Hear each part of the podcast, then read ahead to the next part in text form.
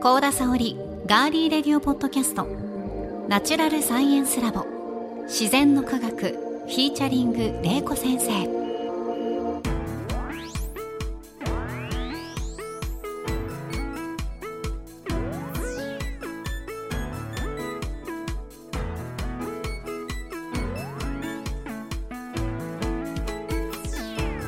皆さんこんにちは。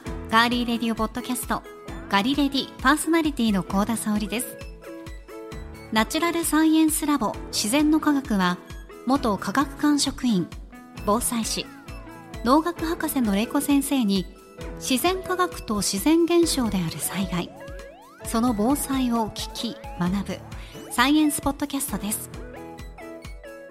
土水昆虫宇宙食物理気象環境など自然科学の多彩なテーマをさまざまな視点で分かりやすく紹介しながら防災の知識や災害への備えを伝えていきます。それでは皆さんナチュラルサイエンスラボで私たちと一緒に科学しましょう。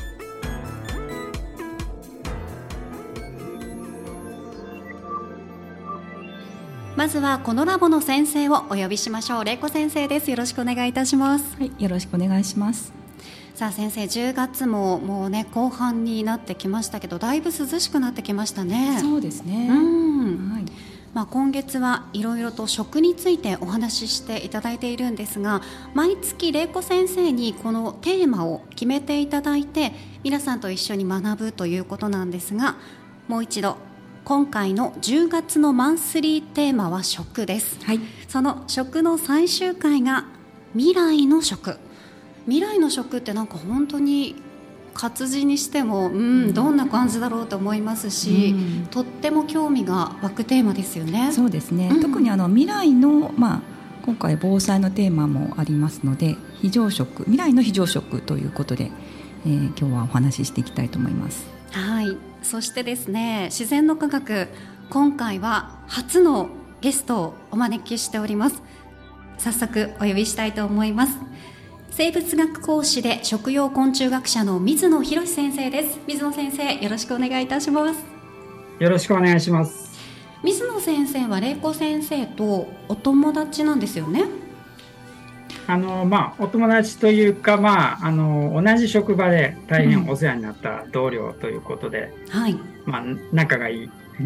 といえば、いつもまあ仲良くあのさせていただいて。そうですね。今回東京で登場してあの在住なんですけども、あの結構 LINE とかでみんなでね お話ししたりとか、うん。あの普段も仲良くさせていただいています。じゃあお互いにいろいろとその知り尽くした中ではあるということですねそうですね。同じ生物分野で前職で同じだったのが水野さんですね、はい、では玲子先生の方から、まあ、簡単に水野先生についてご紹介いただけますか？あはい、えー、と水野博さんはですねあの、まあ、前職は日本科学未来館勤務だったんですけれども、まあ、今はかなりいろんなところで講師をされていて、えー、とサイバー大学客員講師日赤看護大学非常勤講師麻布大学教育推進センターチューターなどを務めていらっしゃって、んで今ですね NPO 法人の食用昆虫科学研究会を立ち上げて今副理事長でいらっしゃるということなんですね。であの昆虫食の普及にあのかなり力を入れていらっしゃってで私も持ってるんですけども「あの昆虫食スタディーズ」という本が科学同人さんから出ておりまして、はいまあ、こちらの本が2022年にあの去年発売されていますので、まあ、その中のお話も今日出てくるんじゃないかなと楽しみにしています。はい水野先生にはいろいろとお話を伺えるということで私もすごく楽しみにしてきたんですが今回は3つテーマを元にして先生にお話しいただけるということですよね。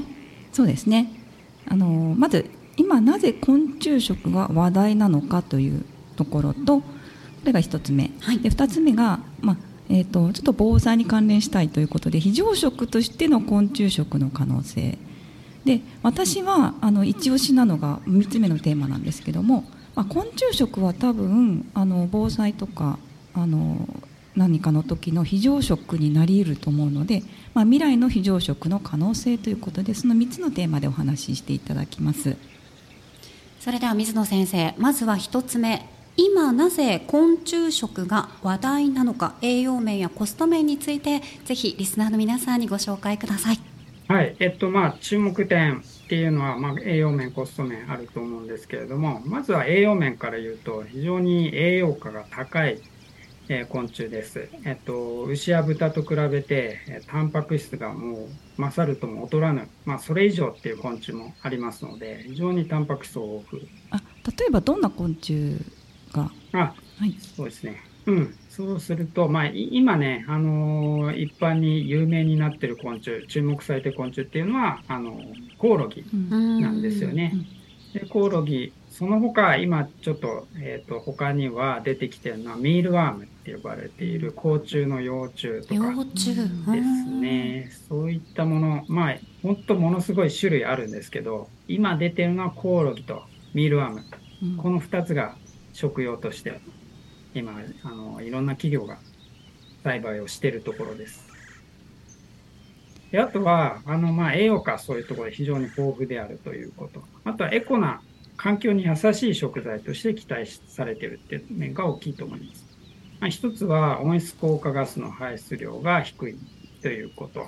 牛や豚と比べて非常に低い。100倍、100分の1から10分の1ぐらい。まあ、あとは餌を食べてそれに成長する量をあの牛や豚と比較すると非常に効率よく成長していくっていうことも分かっています。餌は何あげてます餌はどんなもの？あえっと、餌はですね、まあ、昆虫によっていろいろなんですけれども、うん、コオロギですと、まあ、ミランもそうですね、あの野菜くずなんかで育つんですよ。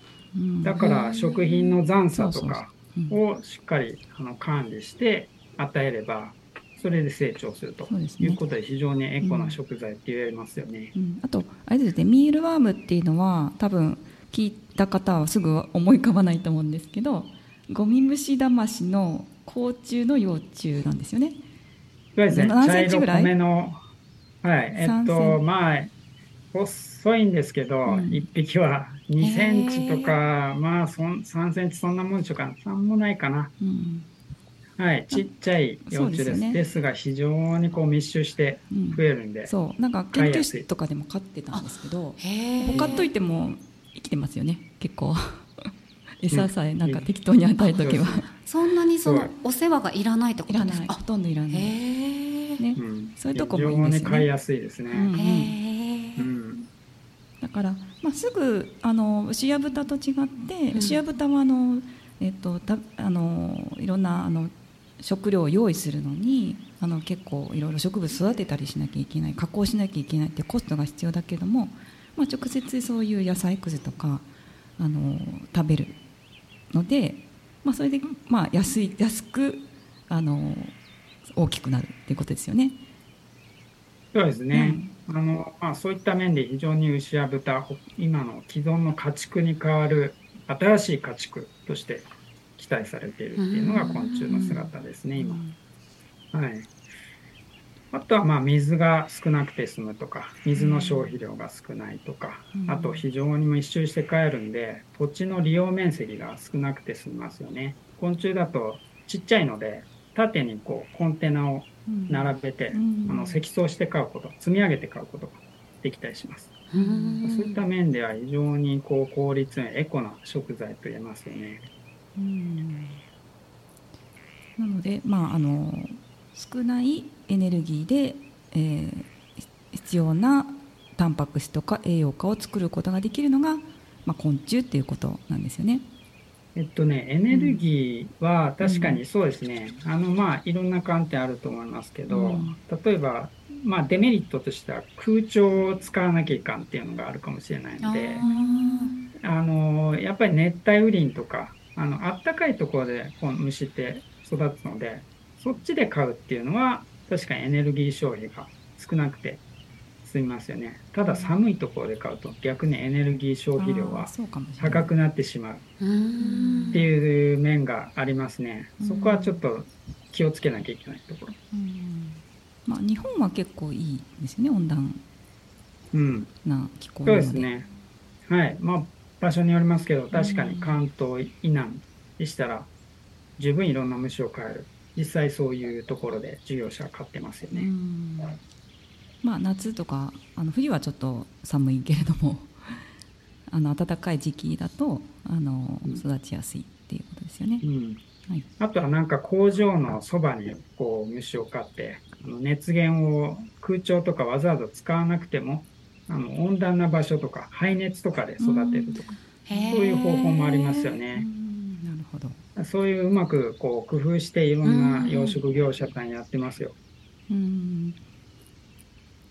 まあ、なので、まあ、コストがかからないという面でも今は、えー、結構注目されてるっていうことですよね。そうですね、はい、じゃあいいですか？次のテーマ。2つのテーマで非常食としての昆虫食の可能性について教えてください。うんそうですね、まずは非常食になるためには3つ条件があると私は思っておりまして、はい、まず1つは栄養価がやっぱり高くないといけないと。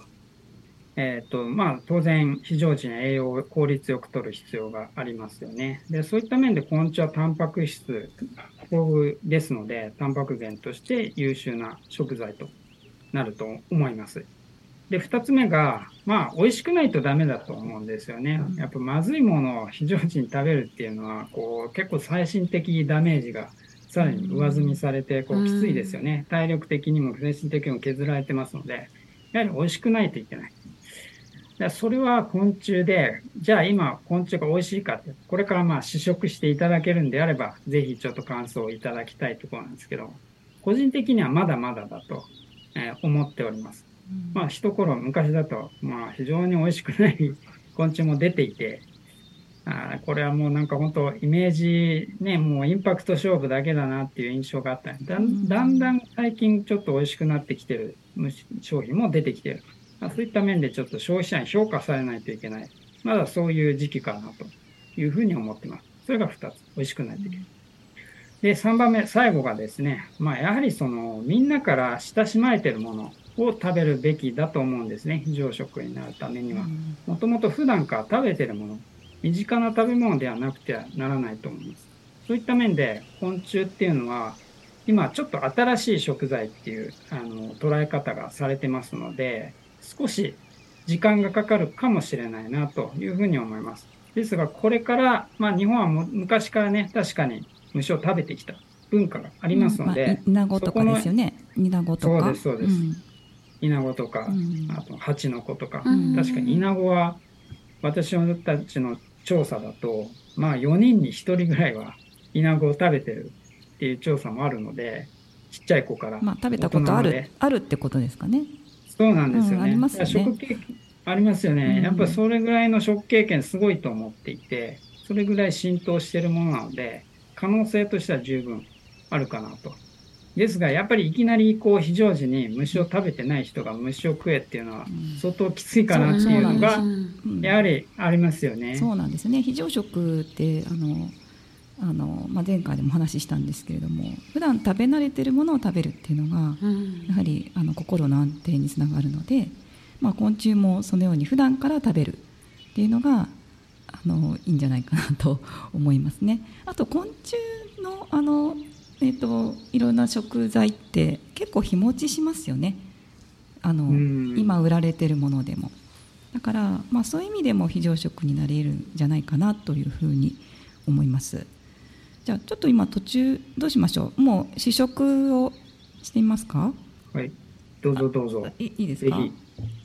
で、えーと、非常食になり得るものということでここにご用意しているのがあのみぞくんのおすすめえー、コオロギせんべい、ね、コオロギせんべい、はい、あの無印良品のコオロギせんべいですね。これ普通にあの無印良品に行くとあの買えることができます。であとはちりめんまごと。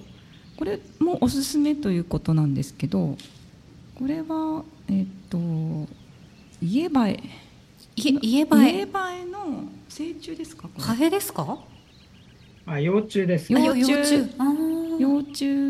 なのでちりめん山椒みたいな感じの。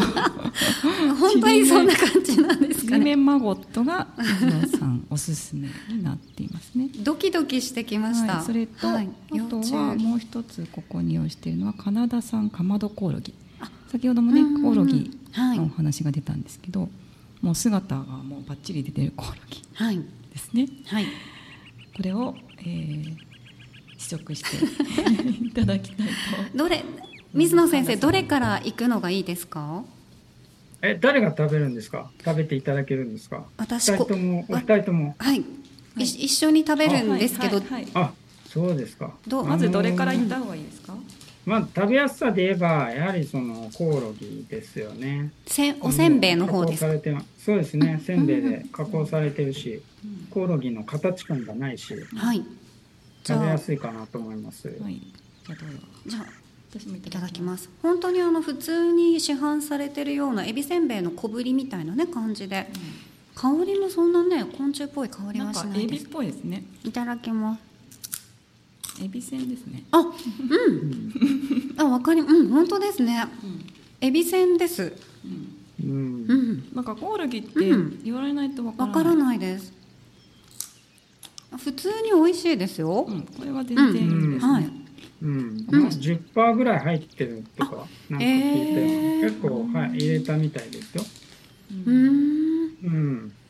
コオロギパウダーとうん。食用コオロギエキスが入ってます。あへえ、じゃあ先ほど水野先生に話していただいた栄養面の面でも結構高いってことですよね栄養価も。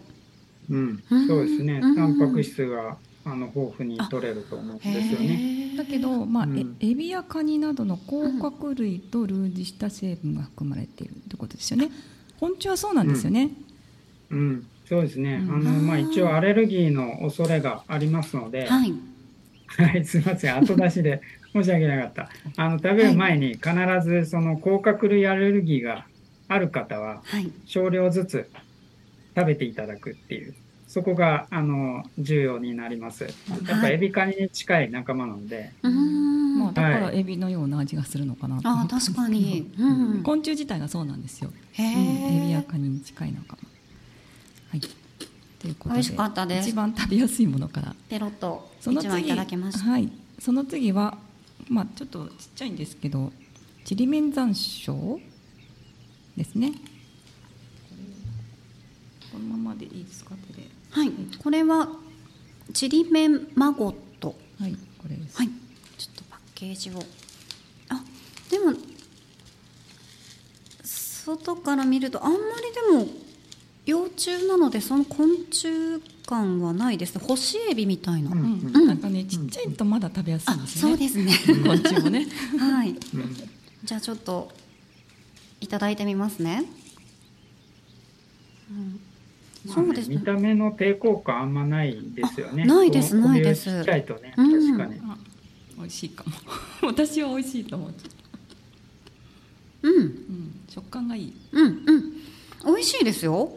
あの全然昆虫、まあ、昆虫食べたことないので昆虫の味っていうのが分かんないんですけどちりめんのちりめん山椒の味がしっかりついていてうん。美味しいですね。うん。これは本当にそのままですからね。確かに味付けはしてますけど、そうんのままの幼虫を食べてる。さっきの粉末とは違いますよねあ。そのまま食べて素材を味わえるっていう。うんまあ食べやすいかなと思います。はいとっても食べやすいです、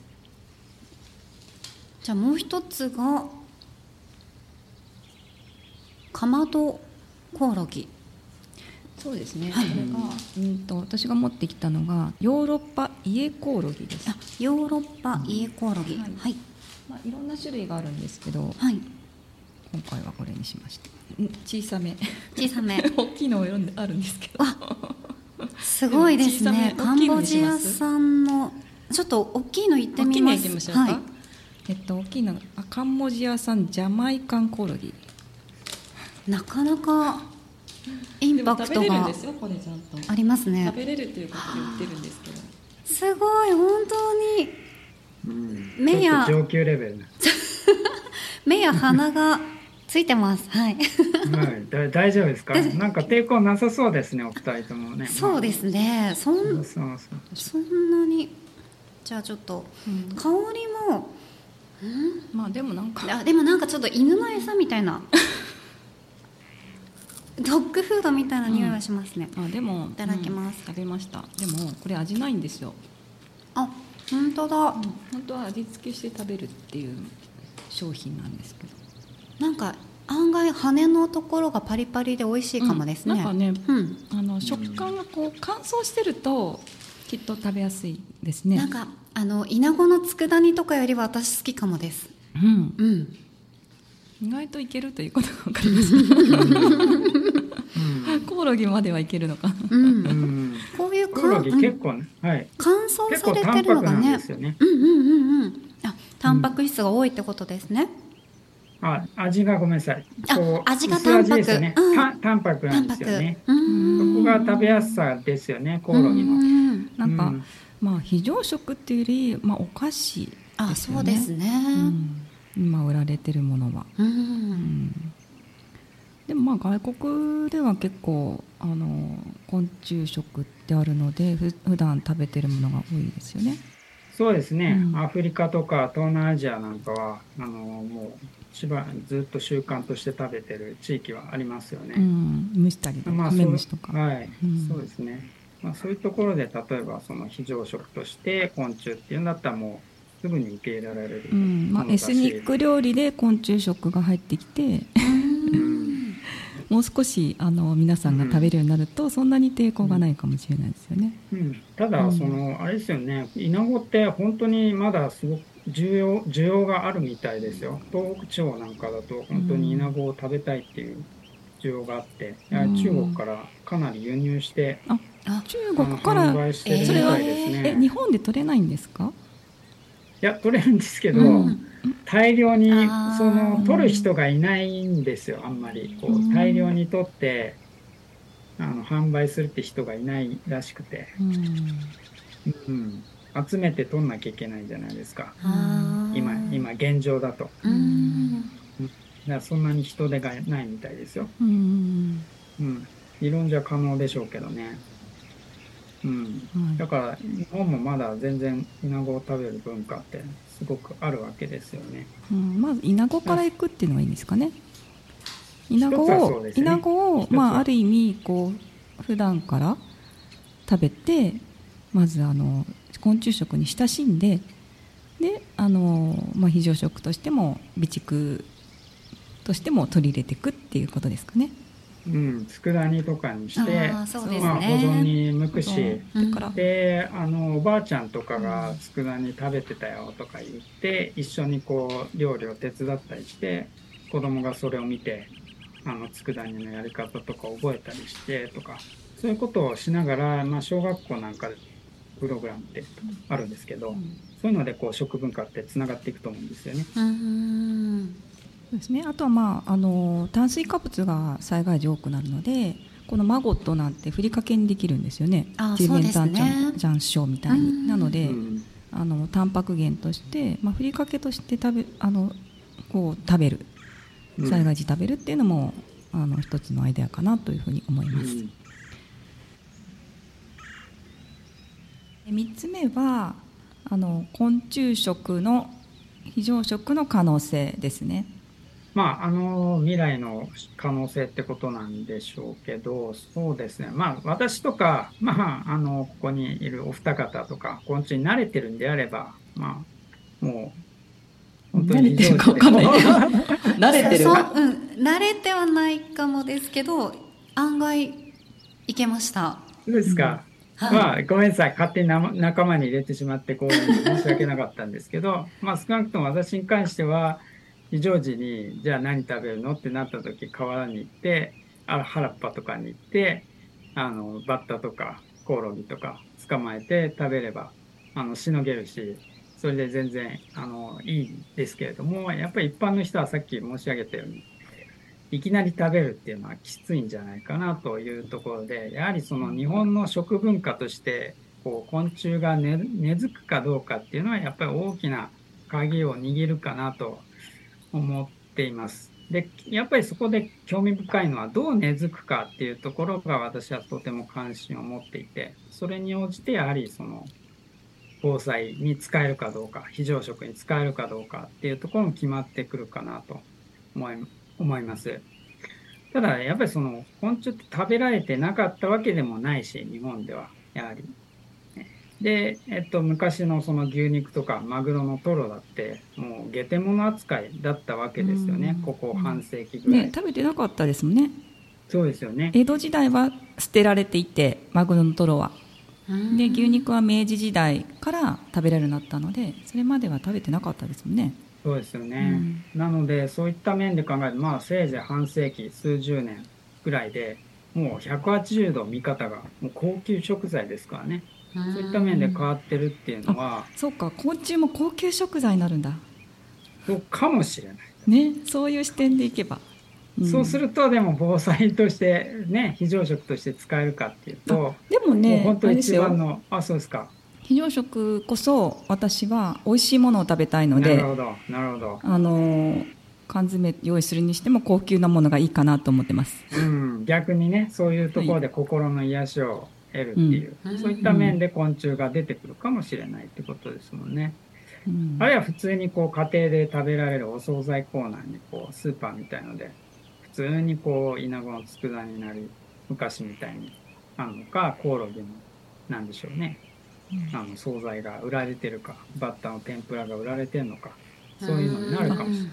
そうそう。結構天ぷら美味しいですよね昆虫って、うん、なんかこう、はい、殻があるので、うん、私一回セミの何天ぷら？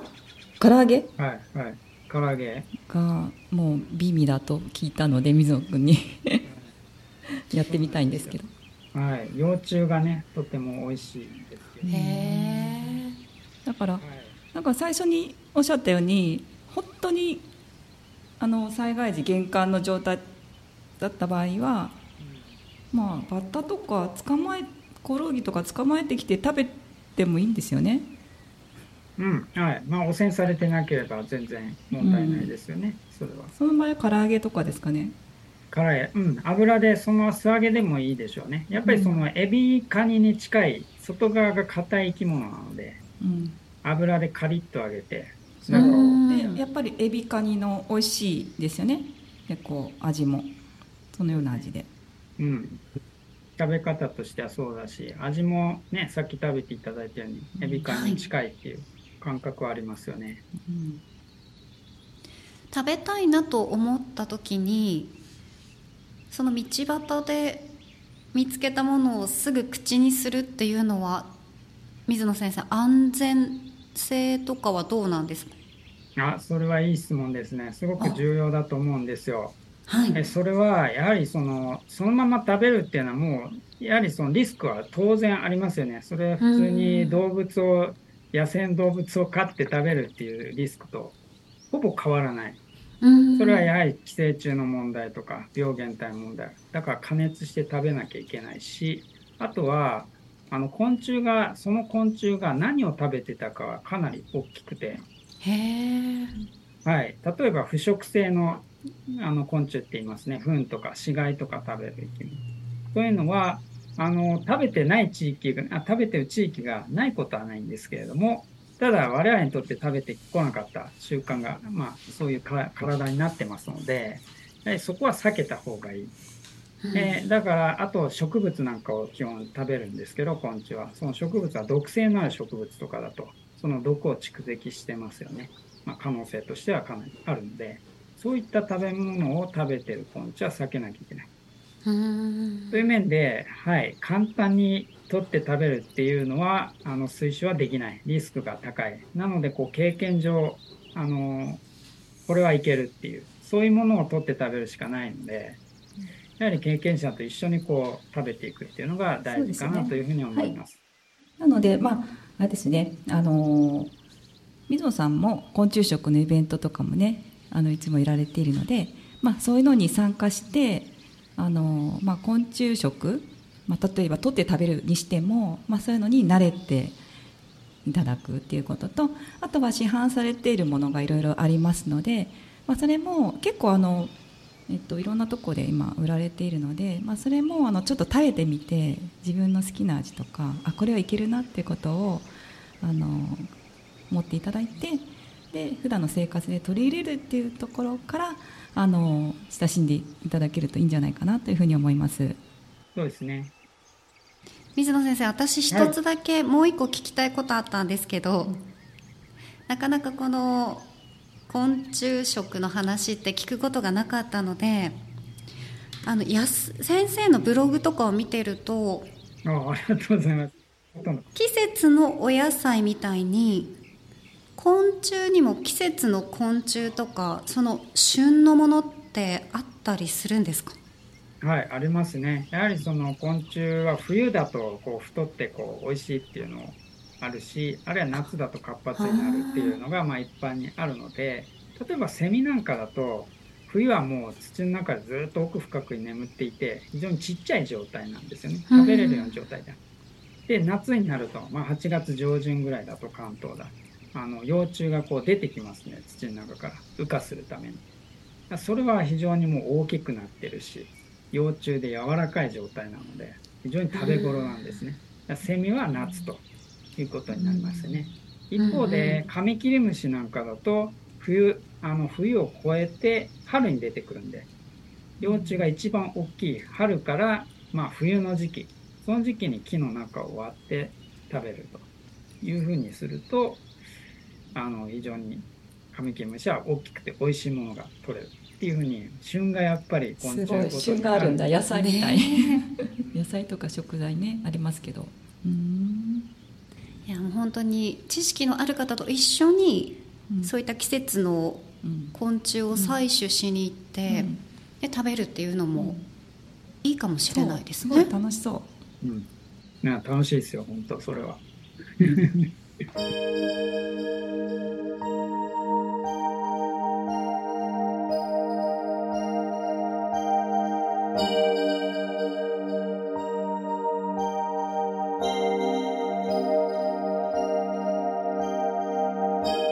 んかそういうエンタメみたいのあったらいいかもしれないですね。そういう体験イベントとかね、そういうのが定期的にやれればいいとは思うんですけど。ということで、いろいろなお話を、えー、水野先生にね、していただきましたが、レコ先生はいいですか？水野先生ともお話は。あまたあの個人的にいろいろね 情報交換はしていきたいと思います。はい。ありがとうございます、はい、はい、ということで今回は未来の食をテーマに哲学講師で食用昆虫学者の水野博先生をゲストにお招きして昆虫食についていろいろと教えていただきました。水野先生ありがとうございました。はいどうもありがとうございました。はいありがとうございました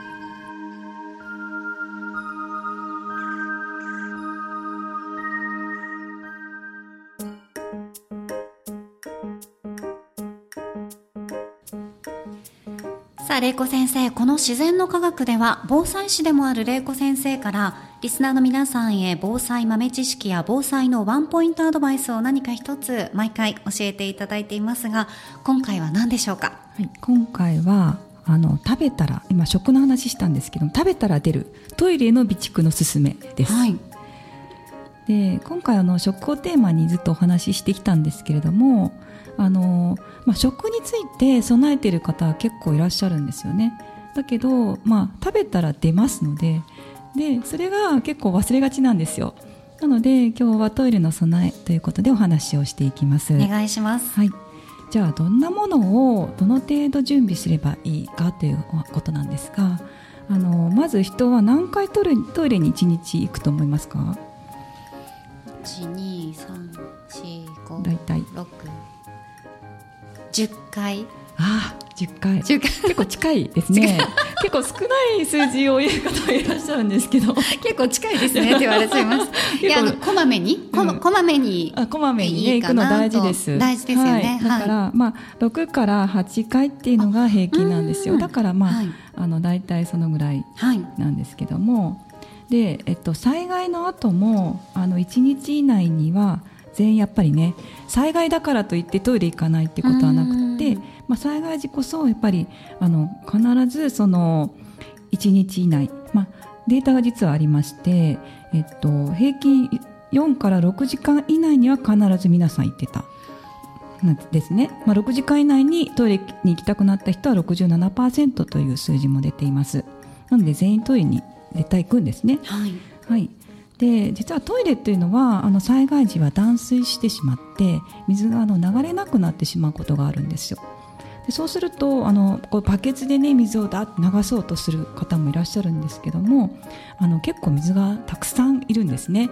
1回流すのに、えー、どのぐらい水が必要かというと4リットルから6リットルの水を1回流さないと水洗トイレ流れないんですね。そんなに必要だったんですね、うん、結構たくさん必要なので、結構ね水は災害時貴重なので、はい、あのできればね水ってあんまり使いたくないですよね。なのでその時に便利なのが実はあの携帯トイレというものなんですよ、はい、聞いたことあります？はいあのなんか使ったことあります。ああるんですね、はい、なんか防災のお仕事の時にいただいたことがあって、かなり前なんですけどでその時に家で一度試しに使ってみました。素晴らしいですね、はい、でもなんか不思議な感覚ではありましたね、うん、そうですね、はい、まあ普段とは違うと、感覚だと思うんですけれども、はい、まあ、携帯トイレの使い方をやっぱり覚えておくと一番いいですね。で携帯トイレというのはあの袋を便器にかぶせて使うんですけれども、はい、あのその袋を、まあ、二重にしてで多分ね一番いいのが座るとこ洋式トイレで使うんですけどあの座るところは普段のままにしてであのその下にこう挟み込んだ感じであの結構難しいんですよね。使い慣れてないと。一回こう蓋を開けてかぶせて、うん、でその上からこうあの袋をかぶせるんですけれども。はいあのまあ、一番快適なのはその上からかぶしちゃうとこうビニールのシャカシャカした感じになるんで、はい、まあ、あの感染症を気にしないがご家庭で使う場合は、まあ、あの座るとこはね袋が来ないようにすると快適なんですけどね。でその袋の中にあの凝固剤を入れて、はい、であの出すものは水分が多いので固めて捨てるということになります。固まるの不思議でした。あやりました、はい、そう結構ね凝固剤ちょっと入れただけで、うん、もうあのプルプルっとした感じに固まるので、ねうん、まあ、そうするとあの袋捨てやすいですよね。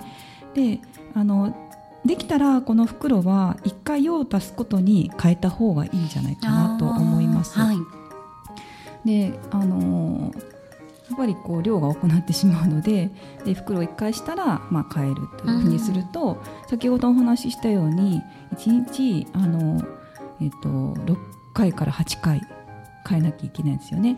なので袋をどのぐらい準備しなきゃいけないかというと、まあ、例えば少ない数で6回にしてもあのできたら1週間備蓄してほしいんですよ。そうすると1人だけでも42枚いりますよね。だから家族だと結構な量なんですよ。いやだいぶ必要ですよね、うん、そうですよね。だから4人だと100枚以上。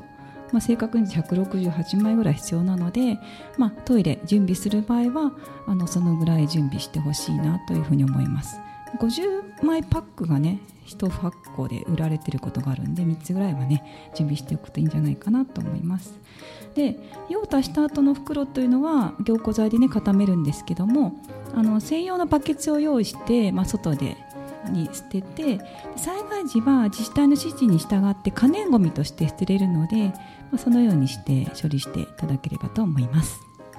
はいということで今回は食べたら出るトイレの備蓄のすすめ、はい、玲子先生に教えていただきました、ありがとうございました、した